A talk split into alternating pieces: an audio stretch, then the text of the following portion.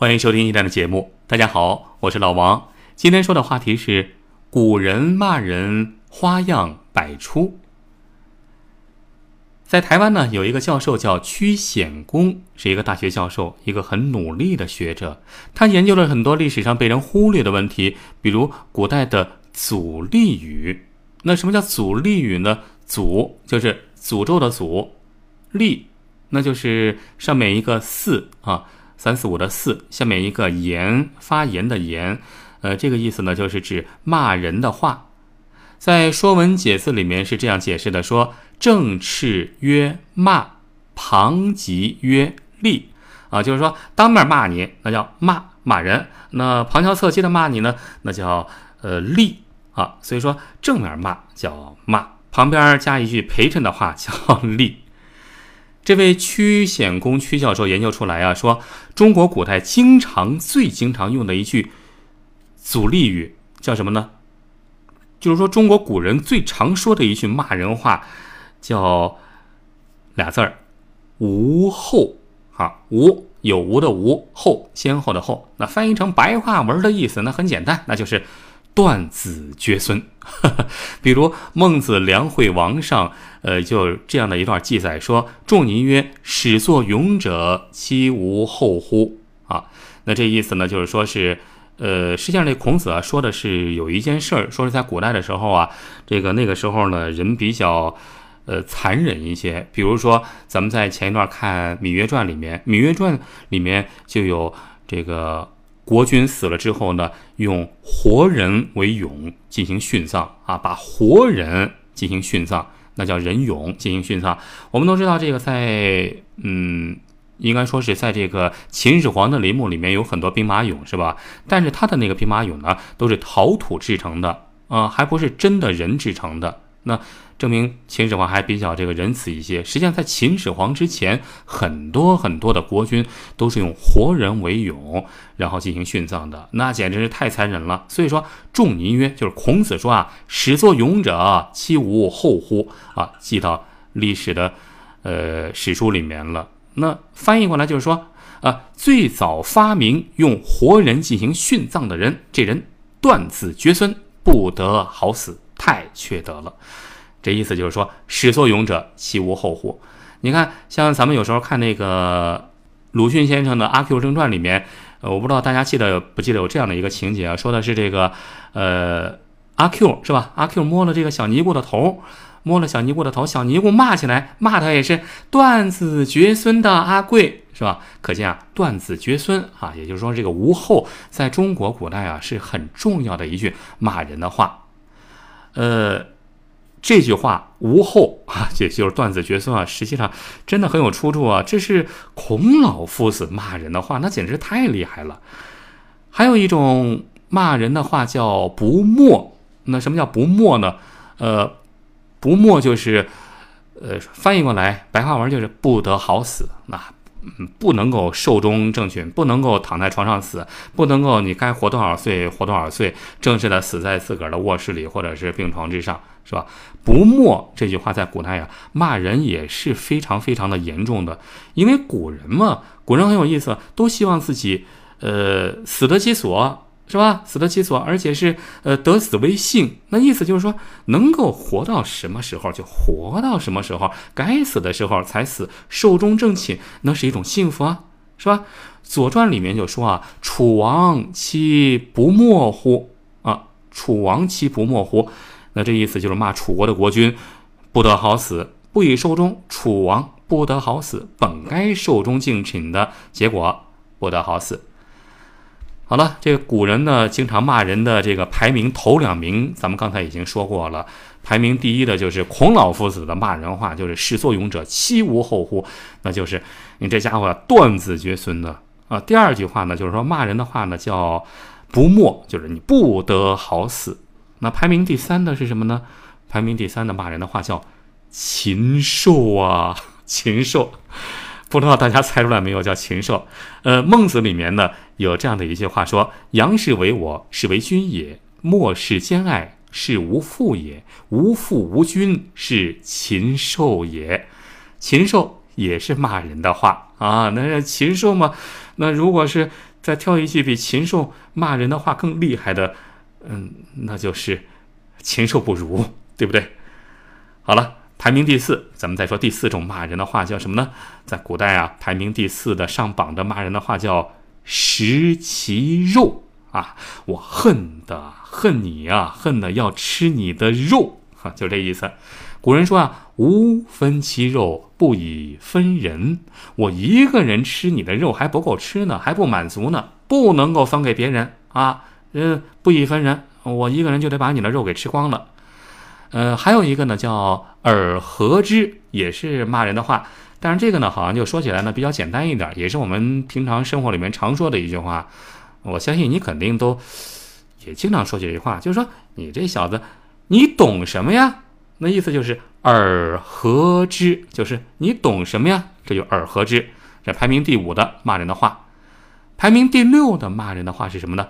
耳类。啊，古人排名第六的骂人的话叫“耳类”，意思就是说，干死你们，干死你们这一群人。呃，第七种骂人的话叫啊，排名第七的骂人的话叫“残树子”，意思就是你这混小子、混蛋啊。除了这之外，还有什么厉鬼啊、死鬼啊、贱货呀 等等等等。实际上，这不是古人了，包括到现在也都是骂人的话。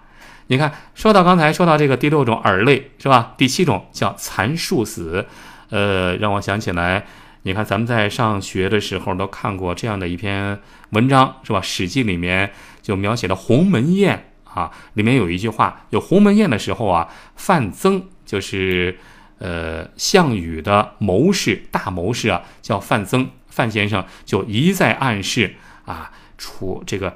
楚霸王啊，一定要把刘邦给干掉，一定要把刘邦干掉。但是项羽当时没做到啊，不忍心。最后啊，范增发脾气了，就说了一句话：说庶子不足于谋，夺项王天下者，必沛公也。那翻译过来这意思就是说，你这个无知的人呢，我没办法跟你过世啊，不是跟你过世啊，过世就麻烦了。你这个幼稚无知的人呢，我没办法跟你。共事儿啊！以后抢夺你天下的肯定是刘邦，为什么呢？因为刘邦这人不要脸呢，是吧？哎，所以说后来啊，汉高祖刘邦骂黎生为庶儒，也也就是说这个此儒生庶子耳。那意思就是说，你们这些知识分子都是庶子，都是一些成事不足，败事有余。那翻译过来很简单啊，什么叫庶子啊？庶子不足与谋，就是说你这家伙呀。哎，成事不足，败事有余，是吧？那包括汉高祖也骂人骂庶子嘛，说一方面骂你是庶子，另外一方面呢，还说自己是老子。嗯，刚才说了这么多，都是一些古人骂人的这个话语。呃，除了这些，还有啊，反正这古文吧，这里面骂人的话也都有。还有一种叫野哉啊，这也是孔老夫子。骂人的话，孔老夫子怎么骂人呢？这是他骂他的学生子路啊，这样的一段话，就叫呃，很简单两句，也在有也，呃，意思就是说你这个没见识、不懂事儿的家伙。嗯，还有一种叫小人啊，骂人呢是小人比较常见。那还有一种，这个死公云等道啊，这意思这五个字儿，每个字儿分开我们都认识。死公云等道，那连到一块儿我们就不知道怎么回事了。实际上联系在一起的意思就是说，也很简单，就是死公云等道，意思就是死东西，你胡说什么鬼话？死东西胡说什么鬼话？好了，除此之外呢，还有一些比较好玩的，还有什么呛夫、呛人。呃，你能猜到这是骂什么的吗？这是骂，呃，那种爱钱如命的人啊，爱钱的人，市井中的人，还有一些啊，就是呃，也是一些骂人的，呃，什么落子、鼠子、庸狗。鼠子是哪个鼠呢？就是老鼠的鼠啊，鼠子啊，不是说老鼠的儿子，反正就是骂人吧。庸狗，呃，庸平庸的庸狗。嗯，家里养的狗的那狗，庸狗，呃，除此之外，和他们并列在一起的还有一句非常著名的骂人的话，骂人的词儿应该是叫“鬼子”，哎，鬼子在古代就有了，那是古代时候就骂人的话。我们骂日本人，日本鬼子就是这么来的。现在啊，你看有时候啊，我们看一些这个古书啊，像老王就非常热爱研读古书，是吧？呃，比如经常看《水浒传》，看《水浒传》，《水浒传》里面啊，就经常能够看到很多活生生的骂人的话，好比有人就。这个调笑孙二娘啊，你看这个《水浒传》里面有有这样记载啊，有人在孙二娘的孙二娘的这个十字坡吃饭，那他不知道孙二娘那是做人肉包子出身的呀，那觉得这啊，这这你看长得还挺漂亮是吧？就就就调戏两句，讲个什么笑话啊，讲个下流笑话挑逗他，哎，造成直接后果，那不用说了，宋二娘就笑眯眯的给他端上了一杯一杯什么呢？蒙汗药啊，结果全都晕倒了。这个时候，宋二娘说了一句话，叫什么呢？有你奸似鬼，吃了老娘洗脚水。意思就是说，任凭你小子怎么狡猾，你看你还是上了我的当，吃了我老娘的蒙汗药，是吧？都晕倒了。刚才啊，老王说了这么多例子，干什么呢？就是告诉大家，骂人是人类很正常的一种情感表达，也是很正常的一种意思表达。虽然说古代很多骂人的话现在不用了，因为观念改变了，很多字的意思也都跟着改变了。但是，但是不管怎么骂，从古到今，骂人的传统一直流传下来，而且花样百出。推陈出新，这确实有很多呀。像古代骂人的话，确实有很多。古人骂人的话，在史书资料里面的记载，恐怕还没有怎么说像今天这样的，呃，在网络上是吧？网络上，呃，一天蹦出来的骂人的话多。呃，根据我的猜测，我估计可能有这样几个原因啊。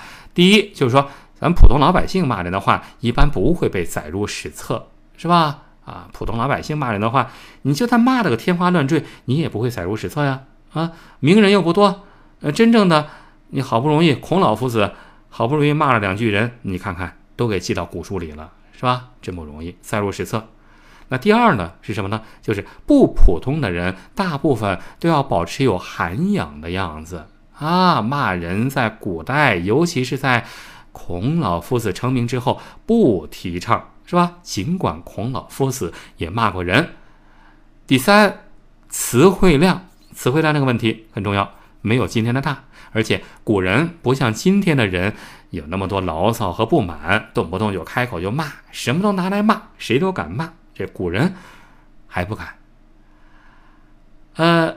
骂人是分情况的，当然，在古代这个尊卑分明的时代，普通人总是被普不普通的人骂，这是地位决定的，没办法的事儿。比如刚才也说了，当了皇帝的刘邦就经常骂他的臣子啊、手下，什么庶子啊、庶儒啊，啊，是吧？这怎么解释？我们刚才都说过了，很霸气、很匪气的一句就是“庶儒几坏而公事”啊，“庶儒”翻译过来就是小子。就是现在说的，你这家伙是吧？儿公啊，儿公，呃，儿公不是一句骂人的话，在古代翻译过来的意思就是老子，哎，老子我这句话翻译过来就是现代人的口气，就是你这小子呀，坏了老子的大事儿。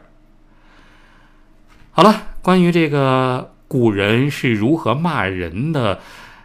这个话题咱们就先说到这儿，感谢大家的收听，下期咱们再接着聊，下期再会。